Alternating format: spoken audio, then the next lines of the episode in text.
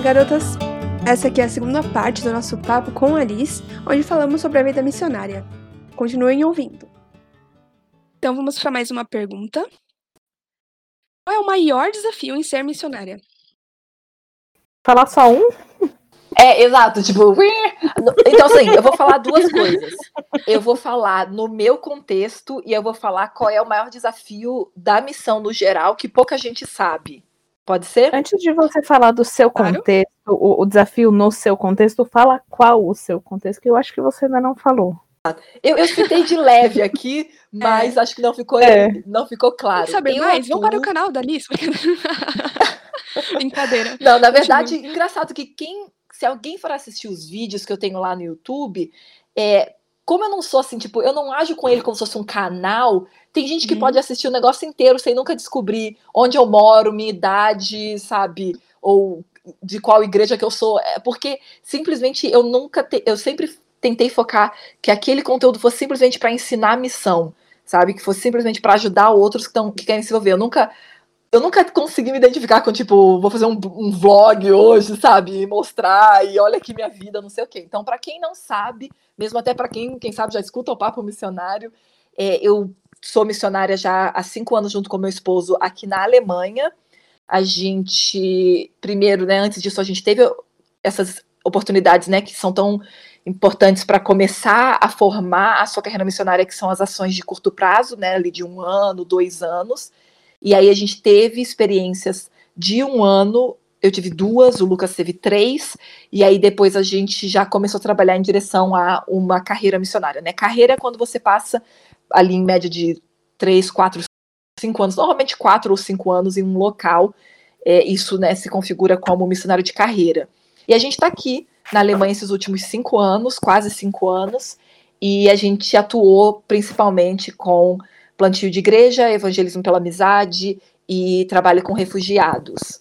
Então, o meu desafio pessoal, que é justamente ligado ao contexto onde eu estou, é a questão do isolamento. É um país muito mais que as pessoas são muito mais fechadas, né? Assim, uhum. mais distantes.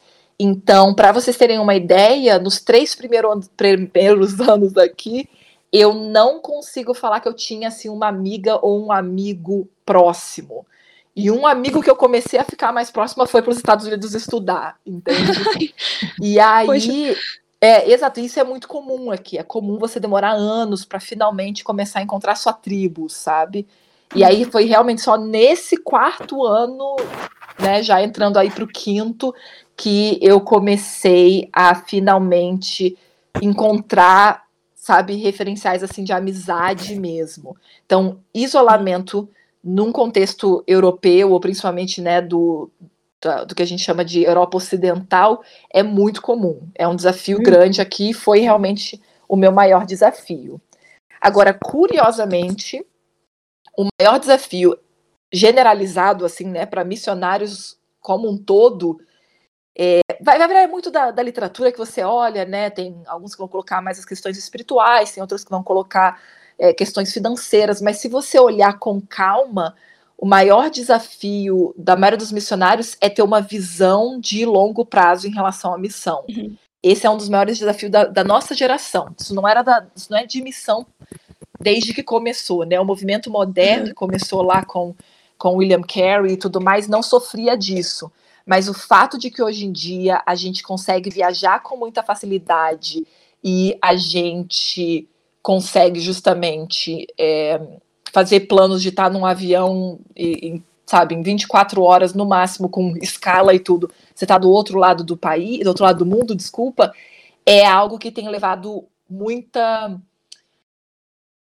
organização por parte dos missionários, assim, por achar que tudo pode ser feito, entendeu? Não, não tem mais os, os obstáculos que a gente tinha há 100 anos atrás no quesito de missão, Aí algumas pessoas têm levado muito essa questão de, ah, eu vou ver o que que dá e tudo mais. E aí é isso que tem feito com que muitos missionários depois não consigam desenvolver uma carreira, porque não houve uma visão desde o começo. Então, claro que tem questões espirituais, tem questões financeiras, mas curiosamente, é, até pessoas que já têm uma vida espiritual forte e tem uma base de doadores legal que dava para ficar por anos no local, muitas vezes não consegue porque não tem uma visão clara do, do que fazer no local, por exemplo, por quatro, cinco anos. E aí essa falta de visão de longo prazo tem causado muito dano. Eu acho que isso tem muito a ver com o imediatismo de hoje em dia. Se você não vê resultado, você acaba desistindo porque não está gerando fruto. Hum? Imediatismo, hedonismo, se eu não tô tendo, sabe, a melhor fase da minha vida naquele local, eu vou embora, entende? Uhum. Sendo que, na verdade, sempre vai ser muito duro os primeiros anos, muito mesmo. É Sim. só olhar a vida de todos os missionários para ver que os primeiros anos são péssimos, entendeu? E os meus aqui também não foram dos melhores, sabe? Eu passei por uhum. muitos desafios, quase desenvolvi quadro né, de, de, de, depressão e tudo mais. Então, é, é algo que a gente não percebendo como essa busca pelo prazer e essa justamente essa coisa muito instantânea, essa mentalidade miojo, entendeu? Se não, se não ficar pronto em três minutos, eu não quero mais, entende? A gente tem sido muito ineficaz quando uhum. a gente não para para pensar nessas questões e não coloca tudo isso em perspectiva e faz uma mudança de paradigma, né? Realmente, é uma coisa assim, tem que, que, se pensar, né? A vida cristã nunca foi uma coisa assim de, de facilidades, assim, nunca foi um negócio, tipo, venham até mim e vocês terão tudo o que querem. Tipo, não uhum. é bem assim, né? Então a gente tem que estar pronto para desafios. Como Jesus mesmo deixou claro que ele passou por dificuldades, mas a gente também encontra forças justamente nisso, né? É, mas é, é, exatamente isso. É, e aí a gente vê a importância de uma teologia bem embasada, né? Ou seja, uma uhum, visão bíblica bem embasada, porque senão muita gente, muitos cristãos hoje em dia vivem de verso bíblico, sabe? Mas verso bíblico dá pretexto para muita coisa. A gente sempre é. fica só pegando como caixinha de promessa, sabe? Hoje eu preciso Fora de conforto. Aí eu pego, é, eu pego aquele versinho que deixa meu coração quentinho, sabe? Não dá certo, não pode ser assim. Não. A gente precisa ter uma visão completa da Bíblia. Eu até indico que não vá para o campo missionário antes de ter lido pelo menos uma vez a Bíblia inteira, sabe? Uhum. Porque intencionalmente. Não, exato, é. não como bula de remédio, concordo plenamente. Uhum. Mas eu digo assim, de, você precisa ter a visão do todo, do que, que a Bíblia diz como uhum. um todo, antes de ir justamente para o campo missionário, simplesmente com o verso na cabeça de uhum. que o justo viverá pela fé, por exemplo, sabe? Uhum. O que missões traz ou trouxe para você de diferente na sua vida cristã ou na vida cristã em geral? Hum. O que é, isso pode agregar na vida cristã? Exato. Eu acho mais fácil falar realmente em questão mais pessoal, porque para cada pessoa pode trazer uma coisa diferente, né? É assim, é bem particular pensando, isso, na Exato. Verdade. Né, se missões traz coisa diferente, porque a gente vê, por exemplo, pessoas que apostatam depois de fazer missão.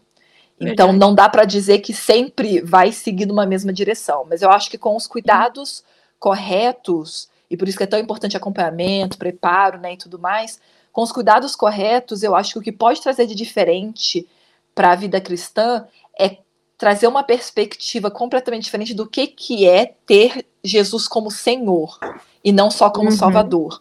Eu sinto que quando a gente está em casa, no nosso país de origem, na nossa igreja local e tal, é muito fácil a gente olhar para Jesus só como Salvador, só o que me salva do pecado e da morte eterna. Mas é muito mais difícil de ver ele como, como Senhor, sabe? Ou seja, como o que é dono de tudo que eu tenho, que eu sou e tudo que eu faço, sabe? E aí, quando a gente vai para a missão, isso fica muito mais evidente de que vai ter que ser ele mandando em tudo, senão a gente vai fazer muita besteira, sabe? A gente vai uhum. meter os pés pelas mãos. Eu acho que isso foi a coisa mais forte na minha vida. Foi essa perspectiva. Eu não vou mentir, missionário de carreira nenhum vai te falar que missão fez ele crescer assim astronomicamente espiritualmente. A maioria de nós uhum. passa pelos piores desafios espirituais no campo missionário. Uhum. Então, por exemplo, eu estava lendo. É interessante. Hum. É interessante como esses desafios missionários, por mais que são os piores, depois que você para para refletir, depois que você já passou, já tá tudo lindo uhum. de novo, você vê quanto crescimento gerou. Mas naquele momento, a única coisa que você não vê é crescimento. É verdade. E eu digo justamente porque olha como é que é interessante, né? Como é que Deus faz com que a gente fique dependente dele quando você passa por uma coisa assim bem pesada espiritualmente e aí depois você vê que você saiu melhor, você não vê como uma coisa assim, ah, agora eu sou topzera das galáxias em questão espiritual, entendeu? Porque não. aí a gente começa a entender que, olha, assim como eu caí dessa altura baixinha aqui, eu posso cada vez levar mais estabaco. Conforme eu vou uhum. subindo, uhum. pior é a queda. Uhum, é só lembrar de grandes expoentes na Bíblia, tipo Elias. Elias, gente, como ele ficava de vai, sobe, sobe, sobe, cai, sobe, sobe, sobe, cai, né? Então, é, é muito E mesmo assim, ele teve o privilégio isso. de subir ao céu. E esse que é o, é o magnífico, é saber que aí a gente vai ter uma caminhada Tipo, vai ser assim, vai ser um intensivão com Deus, entendeu? Um intensivão que a gente não viveria estando na nossa, na nossa casa, Sim. com toda a nossa segurança, não tendo que depender de Deus para quase nada, entendeu? E aí, quando a gente está nesses outros ambientes, nesses outros espaços, a gente começa a criar uma dependência que é totalmente diferente. Uhum. Aí por isso que eu digo que, curiosamente, é, a maioria dos missionários de carreira, eles não vão mostrar como se fosse assim, ah, isso foi uhum. o que, sabe, ah, foi a melhor coisa para minha vida espiritual. Não, é o melhor que a gente sabe que pra, na visão de Deus é o melhor para nossa vida espiritual, mas pra gente é tipo, gente, que montanha russa que eu tô vivendo. Eu tava numa vida muito mais estável espiritualmente falando na minha, na minha casa, Exato. entendeu? E aí eu lembro, por Bacana exemplo, ontem de... eu terminei um livro é, sobre a vida do, do, da pessoa, né, do fundador do, daquela agência de missões chamada é, Frontiers. O nome dele é Greg uhum. Livingston. É um grande nome, né, da, da missão. É, e ele conta justamente que a esposa dele saíram de um dos campos missionários, entrou numa depressão tão profunda de dois anos e oito meses. Eu tô lembrando os dados direitinho, porque eu acabei de ler ontem o livro. e aí é, ela ficou numa depressão que nem os médicos conseguiam explicar o que estava acontecendo. Ela já não respondia, ela já não tinha mais emoções, ela ficou praticamente assim, catatônica, sabe? Por uhum. dois anos e oito meses. E aí muita gente justamente virou para eles e falou: Nossa, olha só o estrago que a, né, que, que a missão fez na vida dela e tudo mais. Ela falou: Bom, é, é isso. Depois ela melhorou, né? Até hoje ela luta com, hum. com depressão. Mas aí ela falou: olha, é, são coisas que podem acontecer com qualquer um, só fica mais evidente porque a gente está na linha de batalha, a gente está ali para todo mundo ver. Mas Sim. quantos cristãos desenvolvem quadros assim em casa, né? Exato. O ponto uhum. é que, uhum. claro, a missão traz muitos agravantes, sem dúvida. Uhum. Então é por isso que, por exemplo, para a missionária de carreira é super importante ter acesso a, a, psicólogos, entendeu? A ter acompanhamento de mentores, pastoreio, porque senão realmente pode trazer muito sofrimento, toda essa conjuntura amplificada que a uhum. gente vive no campo missionário, né? Das batalhas cristãs. O que você falou me lembrou agora. É, é, muito importante que a gente cultive, tipo, o contato com os missionários, mesmo que eles, sei lá, por uhum. exemplo, finge que você está na minha igreja e aí você resolveu atravessar o oceano para poder fazer missões. Mas eu ainda tenho que, que ter o contato com você, perguntar como você está, orar por você, te incentivar também. Sim. Porque você está lá fazendo o serviço, mas você também é parte do corpo de Cristo. Exatamente. Isso é muito legal, na verdade. O ideal é, é, que justamente o missionário tenha contatos em casa que ele pode se abrir, que ele pode conversar, né? E uhum. isso é, é, é sem dúvidas um, uma, uma, super coisa. Agora, eu quero falar uma coisa boa que traz para não ficar assim, nossa, só tem coisa é, tem coisas muito boas, sim. Se tem uma coisa, por exemplo, que foi para minha vida de novo, não dá para generalizar, mas para minha vida uhum. foi, por exemplo, ser mais grata pelas pequenas coisas. E era uma coisa que eu tentava desenvolver quando eu ainda estava em casa, né, sem ser missionária e tal. E hoje em dia eu sou muito mais grata pelas pequenas coisas. Mas é um nível assim, sabe? De, por exemplo, chega a ser bobo, para ser sincera, dá até vergonha de falar, mas é tipo de, de cair uma folha, por exemplo, agora tá no outono aqui na Alemã, caiu uma folha amarelinha assim, bem na minha frente, sabe? E ir dançando até chegar lá no chão e, e, meu olho encher de lágrima e agradecer a Deus, porque, sabe, ele, me, ele põe beleza no meu dia a dia. É. Ou, por exemplo, eu estou tá estudando a Bíblia com alguém e a pessoa me dá uma manga de presente. Tudo isso é coisas que tem acontecido na minha uhum. vida, sabe? A pessoa me dá uma manga de presente e eu, tipo, não acredito que eu vou poder comer manga, sabe? É, é coisas assim tão pequenas. E aí uhum. eu vejo como de novo, Deus ensina muito pra gente nesse processo, né? Porque se ele Sim. ficar só fazendo coisas mágicas, grandiosas, fogo descendo do céu, abrindo o mar para mim o tempo todo, eu ia ter uma, uma uma experiência. É, e eu tenho uma experiência muito desvirtuada com ele. Agora, quando eu aprendo você a apreciar. Ia sempre ficar esperando essas grandes coisas. Exatamente. E aí eu, eu ia ficar. E aí é que nem uma pessoa que é viciada em algum tipo de substância tóxica, entendeu? Ela precisa daquele, uhum. daquele high, né? Daquela, daquele momento de, sabe, muito prazer, de muita adrenalina, e aí depois pô, fica naquela estagnação. Agora, quando é. Deus cuida da gente dessa forma aos pouquinhos, ai, gente, é tão gostoso, de verdade. É, é totalmente Sim. diferente. É uma vida assim extremamente diferente. É, é, é boring, é extremamente entediante quando você tenta contar para os outros, ficam sério. Tipo, é isso que você tem para contar?